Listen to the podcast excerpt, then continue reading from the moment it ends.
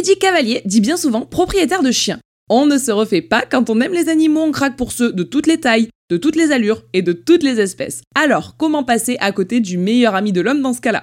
Pourtant, un pote à pattes de plus à gérer aux écuries, qui plus est quand celui-ci est souvent foufou, c'est parfois super instagrammable, mais bien plus difficile à gérer dans la vraie vie. Je vous parle aujourd'hui de mon expérience de doggy mom gâteuse, flanquée H24 dans des centres équestres, et vous partage mes petites astuces du quotidien. Ici Mathilde de Dance et vous écoutez Radio Mama.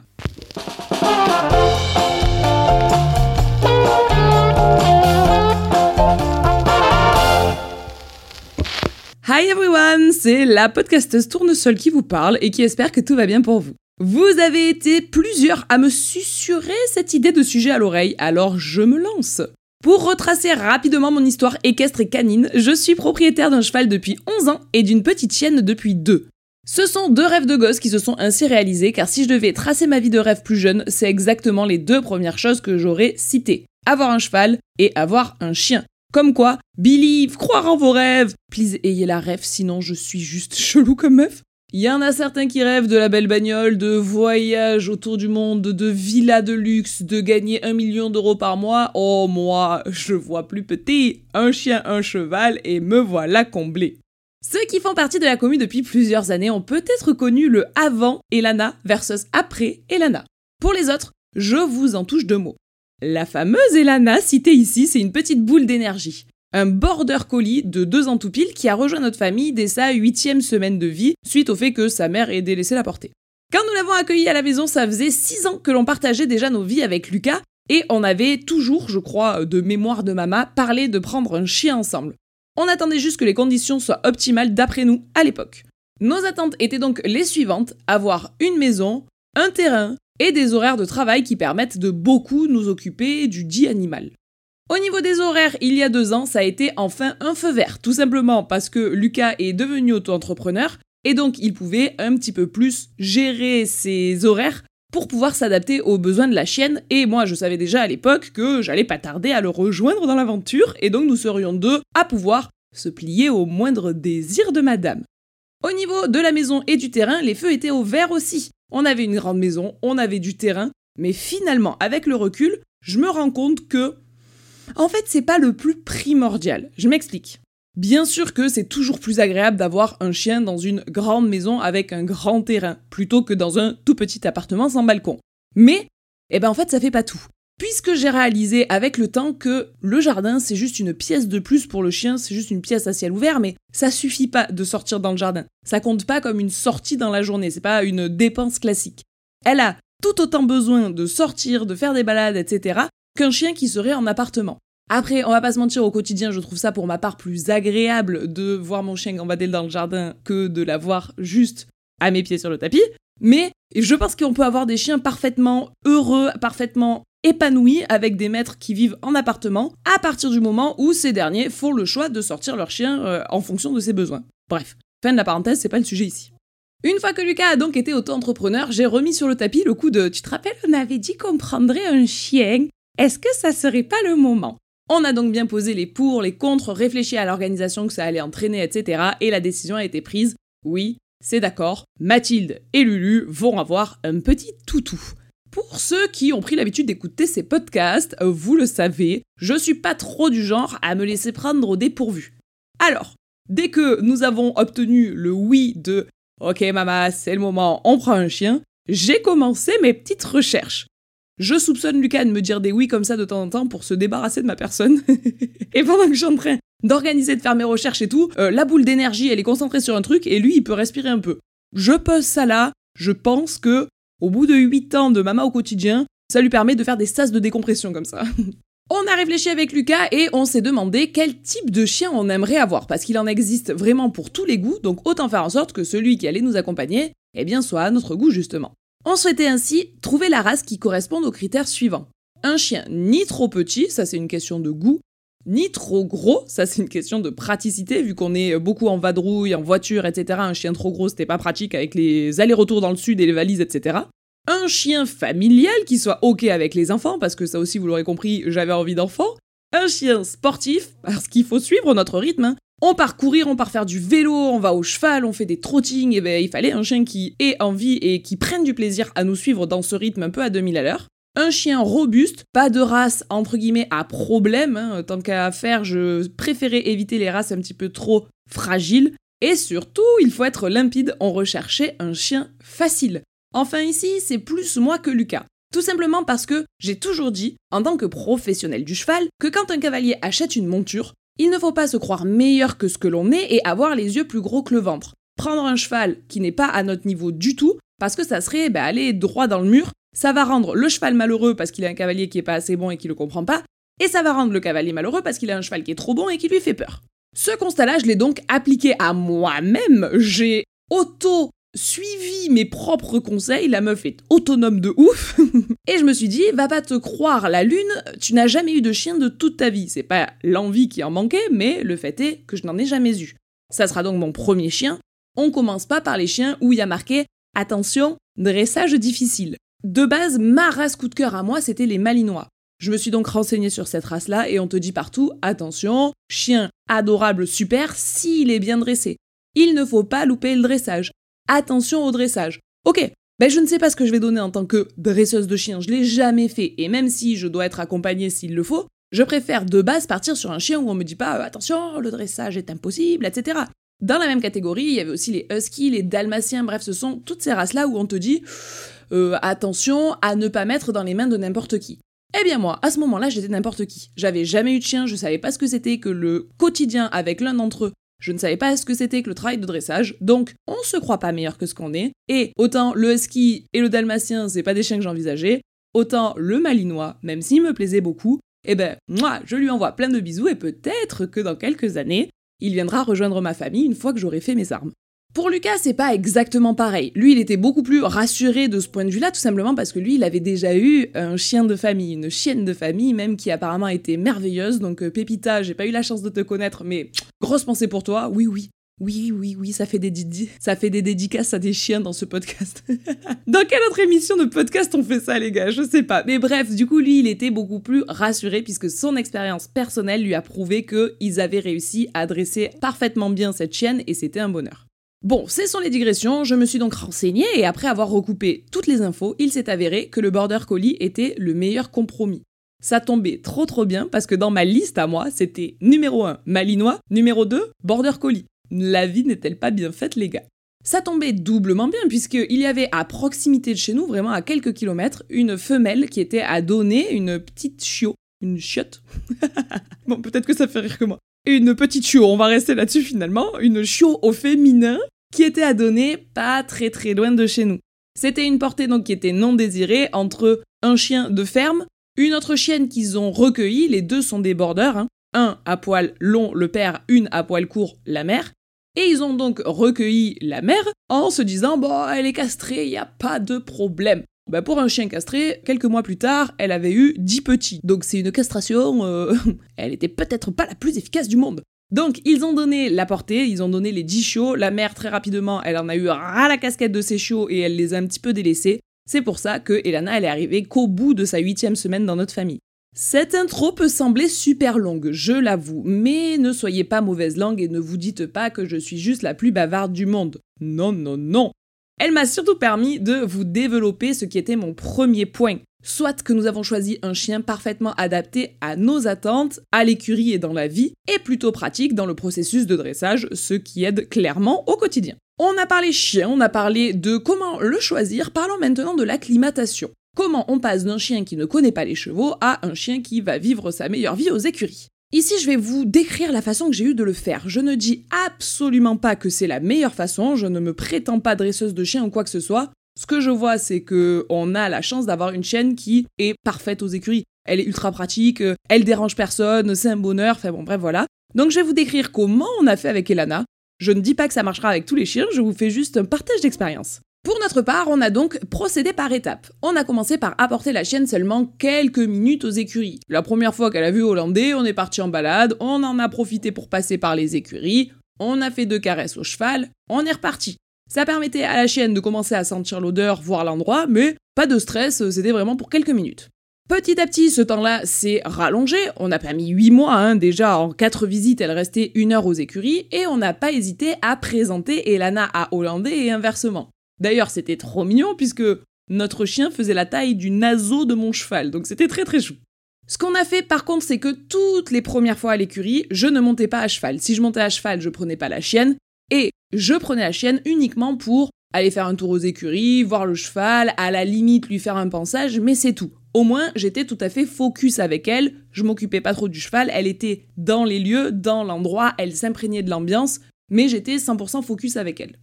Petit à petit, on a rallongé les temps où elle était aux écuries et surtout, elle est venue quand je montais et quand je montais pas. Sauf que quand je montais ou que je longeais ou que je lâchais mon cheval, soit les moments où je pouvais pas être tout à fait focus sur l'éducation d'Elana puisque j'étais déjà occupé avec mon cheval, je lui avais préparé un petit panier dans le fond du clubhouse avec un t-shirt à moi dedans pour qu'elle ait mon odeur et que ce soit un endroit qui soit sympa pour elle. Et du coup, pendant que moi je m'occupais de mon cheval, elle, elle faisait dodo dans un coin du clubhouse. Ça lui permettait de recharger les batteries aussi parce qu'à l'époque, elle avait quand même moins d'énergie que maintenant, hein, c'était un petit bébé. Et dès que j'avais fini de m'occuper d'Hollandais, hop, on ressortait Lana, elle venait avec nous et là je pouvais à nouveau être concentrée sur son éducation et rien laisser passer. L'étape d'après, ça a été d'être à pied avec elle pendant la première fois où elle a vu des gens à cheval. Les copains étaient à cheval, ils faisaient euh, du saut d'obstacle, etc. dans la carrière, et j'avais Elana à mes pieds à côté de moi. Ça lui a permis, encore une fois, de découvrir ce monde de gens à cheval, alors que moi-même j'étais à pied. J'avais pas à gérer le fait de monter sur mon cheval, raccourcir mes rênes, tenir mon dos, euh, regarder les copains qui arrivent, gérer le chien en bord de carrière. Non, j'étais 100% focus avec le chien. À ce moment-là, c'était son moment à elle de découverte.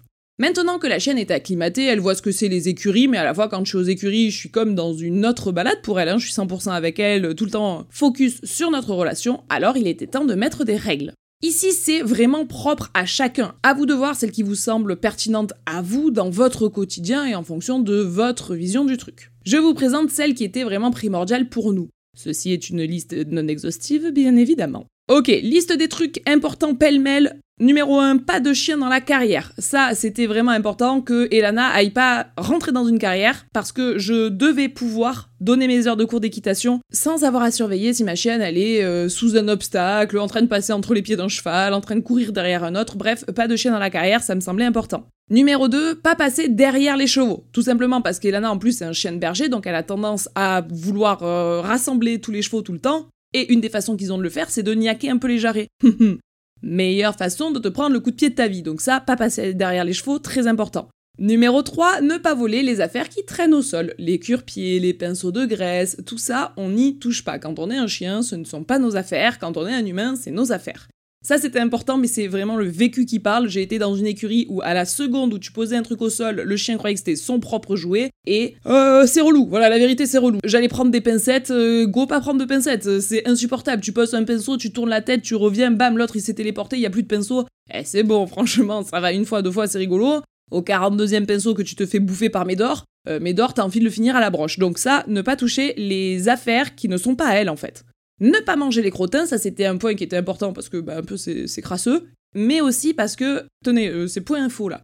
Pour les border collies et pour les bergers australiens, il y a un type de vermifuge qui est très très nocif pour eux et il faut surtout pas qu'ils mangent des crottins qui ont été faits après que les chevaux aient ingéré ce vermifuge. C'est vraiment propre à ces deux races-là, et donc bah, comme j'avais pas du tout envie de surveiller alors à cette période de l'année, c'est bon, c'est un vermifuge qui ne lui fait pas de mal, donc elle peut manger les crottins, par contre, en cette période de l'année, il faut pas. Bon, non, non. On met une règle simple tu manges pas de crottin et puis point barre. Oh, celle-ci, j'aurais dû la mettre en numéro 1, mais ne pas sauter sur les gens. Ne pas sauter sur les gens, ça c'est une règle du quotidien, autant aux écuries qu'ailleurs, c'était vraiment important. Il a rien de pire que d'arriver chez quelqu'un et euh, au bout de deux secondes d'avoir ton collant troué parce que le kleps il t'a sauté dessus, genre ça m'insupporte. D'une façon générale, je suis pas trop fan des chiens qui te mettent les deux pattes sur le ventre là. Flemme de ouf, reste au sol, tranquille. Si j'ai envie qu'on se fasse un gâté, je me mets à ton niveau, on en fait un et de toute façon je vais t'en faire. Mais par contre, mon espace, c'est mon espace. Euh, ton espace, c'est ton espace, on se respecte, on reste loin.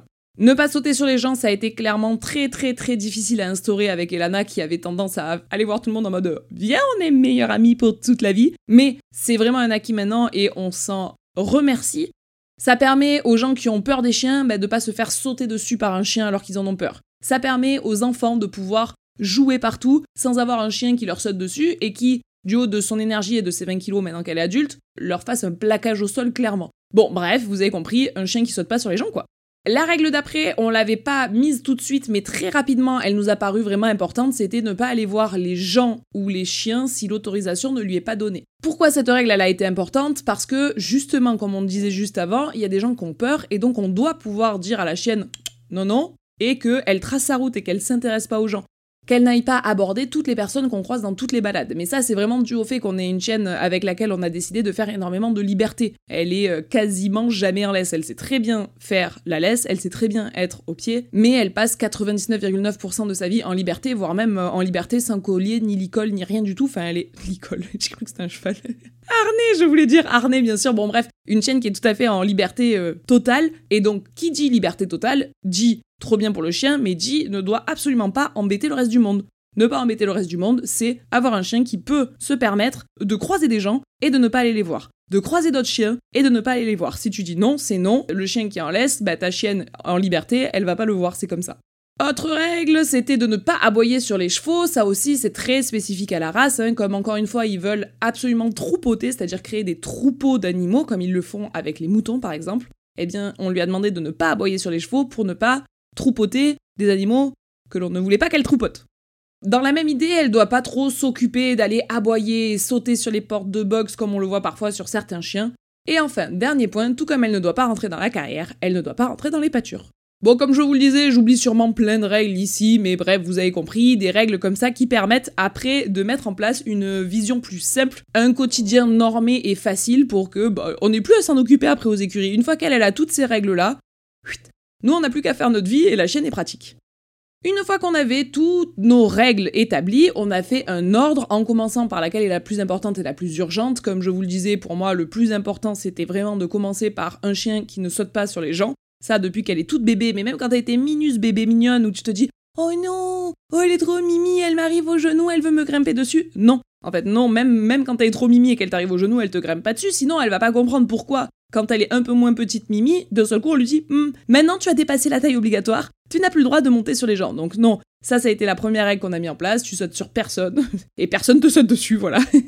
et ce qui a été vraiment important aussi, c'était que euh, la même action devait toujours avoir les mêmes conséquences. Si une action c'était non avec Lucas, la même action c'était non avec moi. Et surtout, si cette action c'était non le lundi, eh ben ça sera non le lundi, le mardi, le mercredi, ça sera non en janvier, en février, en décembre, en tout ce que tu veux la même action, c'est toujours oui ou c'est toujours non. Et donc le chien, bah, petit à petit, il comprend que ça, il n'y a, pas, y a pas à discuter en fait. C'est s'il a le droit, il a vraiment le droit. Si il doit demander pour savoir s'il a le droit, il demande systématiquement pour savoir s'il a le droit. Et s'il n'a pas le droit, bon bah laisse tomber mon pote, ça sert à rien de gratter, euh, t'as pas le droit. Ah oui d'ailleurs, dans les règles qu'on a installées, bon elles ont rien à voir avec l'écurie, mais interdiction de gratter la bouffe à table. Ça c'était vraiment important quand nous mangeons. Tu es dans ton petit panier à ta place tranquille et tu viens pas gratter à table. Bon bref, je diverge. En ce qui concerne les balades, j'avais depuis toujours très très très très envie de pouvoir amener avec moi mon cheval et mon chien en trotting. C'était vraiment le but ultime, le goal de ouf de euh, partir tous ensemble. Ce qu'on a fait ici pour y arriver, c'était donc de commencer par de simples balades à pied où on faisait, comme je vous le disais tout à l'heure, beaucoup de liberté et où on travaillait le fait d'avoir un rappel euh, très bon si ce n'est parfait. Tant que moi à pied, j'avais pas la chienne comme je voulais sans avoir à la tenir en laisse, ça servait à rien de partir à cheval avec elle. On a donc, et ça Lucas il a fait un travail de fou avec Elana là-dessus, beaucoup travaillé sur la liberté, tu fais ce que tu veux, tu reviens quand je te rappelle, tu sais marcher au pied avec laisse, sans laisse. Quand je te dis stop, tu t'arrêtes, assis, c'est assis, pas bouger, c'est pas bouger, je te mets à un endroit, j'avance, tu attends, tu attends, tu attends, tant que je t'ai pas dit de venir, tu ne me rejoins pas, voilà. Tout ça, c'était en gros pouvoir faire ce qu'on voulait, entre guillemets, cette expression elle est pas belle, mais vous aurez compris, du chien quand on est à pied, une fois que t'as tout ça, alors tu peux balader avec ton chien en liberté et mettre personne en danger. Tant que t'as pas tout ça, euh, c'est un petit peu plus difficile. Après, évidemment, on passe tous par des phases d'apprentissage. Il y a des moments où bah, ton chien, tu fais un rappel, il commence à venir vers toi, puis il se dit Oh, c'est une marguerite que je vois là-bas. Allez, ciao, je vais plutôt voir la marguerite que toi. Donc euh, tranquille, hein, je sais bien qu'on est tous en phase d'apprentissage à un moment. Mais par contre, c'était vraiment important pour nous d'avoir à terme un chien qui soit parfaitement carré là-dessus et qui ait pas de doute, quoi. Une fois qu'on a eu tout ça, alors j'ai pu commencer à réfléchir à rajouter le cheval dans l'équation. En gros, on valide une étape, on rajoute une étape supplémentaire. Elana était parfaite en liberté et en laisse, ok. Partons maintenant avec Elana plus hollandais. Et là, on repart de la base de la base, comme si on n'avait rien fait. Je pars donc avec mon cheval en licol dans ma main droite et mon chien en laisse dans ma main gauche, parce qu'on va pas se mentir, c'est quand même plus facile de les faire écouter en laisse qu'en liberté. On part comme ça en balade tous les trois à pied, Hollandais, Elana et moi-même. Une fois que ça se passe bien, alors je lâche Elana. Une fois qu'on est arrivé dans des endroits d'herbe où il y a plus de route, plus de danger, je lâche Elana et je vérifie. Est-ce que, même si j'ai mon cheval à côté de moi, j'ai un bon rappel? Est-ce que le assis marche bien? Est-ce que le pas bouger marche bien? Est-ce que le haut pied marche bien? Une fois que tout ça est validé, alors je fais la même chose mais avec plus de difficultés. J'ai toujours mon cheval en main et je fais ce haut pied, etc. Pas dans des endroits où on croise personne, mais dans des endroits où on croise du monde et où il y a plus de tentation pour la chienne d'aller divaguer à droite à gauche. Vous avez compris l'idée, une fois que c'est ok, eh bien je fais plus difficile. Je pars pour partir en trotting et trotting où je vais me mettre à cheval. Donc dans ma main droite, j'ai mon cheval scellé, dans ma main gauche, j'ai mon chien en laisse.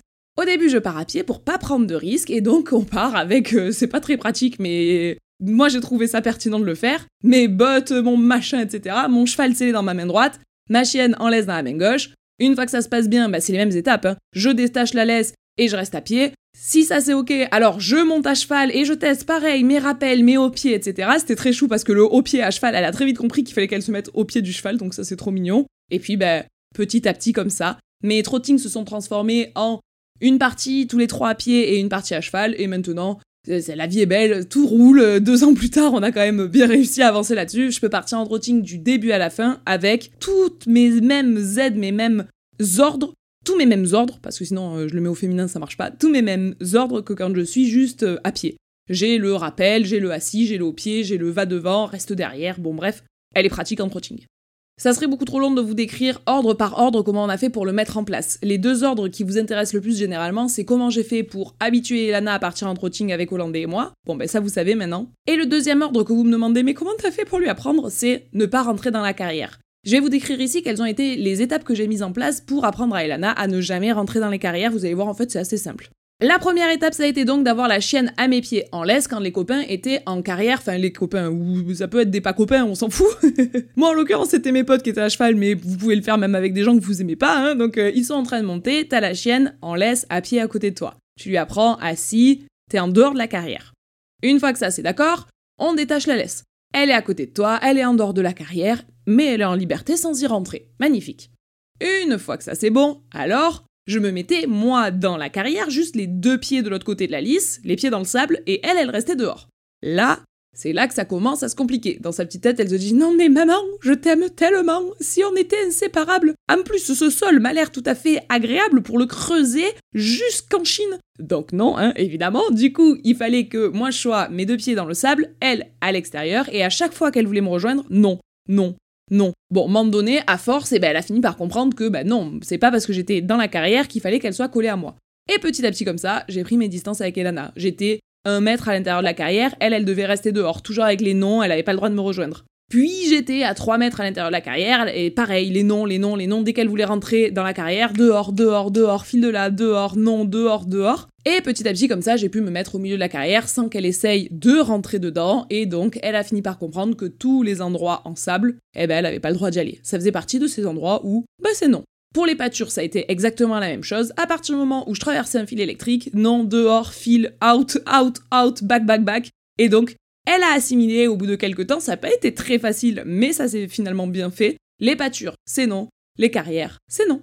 Bon, comme indiqué dans l'intro, tous les chiens ne sont pas aussi faciles à dresser qu'Elana. N'allez pas vous dire oh mon dieu, mais c'est moi qui suis nul, ça a l'air si simple. Non. Euh, je tiens aussi à souligner, surligner, peu importe, je tiens à mettre en valeur le fait que ici je vous parle genre oui bah voilà bah Eliana je lui ai dit non tu rentres pas alors bah non elle est pas rentrée non ça n'a pas été aussi simple que ça il y a eu des fois où je lui ai dit non tu rentres pas j'ai tourné le dos deux secondes après à mes pieds j'avais un petit chien qui me regardait genre euh, coucou toi bon bah non ça a pas marché c'est un fail je la remets dehors et il y a eu des fois où euh, je euh, vaquais à mes occupations, je tourne la tête et mon chien il était dans une pâture en train d'aller voir ce que racontait ce grand cheval si joli. Et ça c'est des fails où bah, tu corriges tout de suite t'es euh, réactif et comme je vous le disais, même discours, si c'est non une fois, c'est non tout le temps. Mais c'est des fails que j'ai jamais mis sur les réseaux parce que bah ça devient pas l'idée à ce moment-là. Tout ça pour dire, ne vous comparez pas à ce que vous voyez sur les réseaux, faites à votre rythme, tout dépend du chien, de sa façon d'être, de son histoire, de son vécu, de votre histoire ensemble. Comme je le disais tout à l'heure, la race peut jouer énormément aussi. Nous et Lana, encore une fois, et je le dis ici,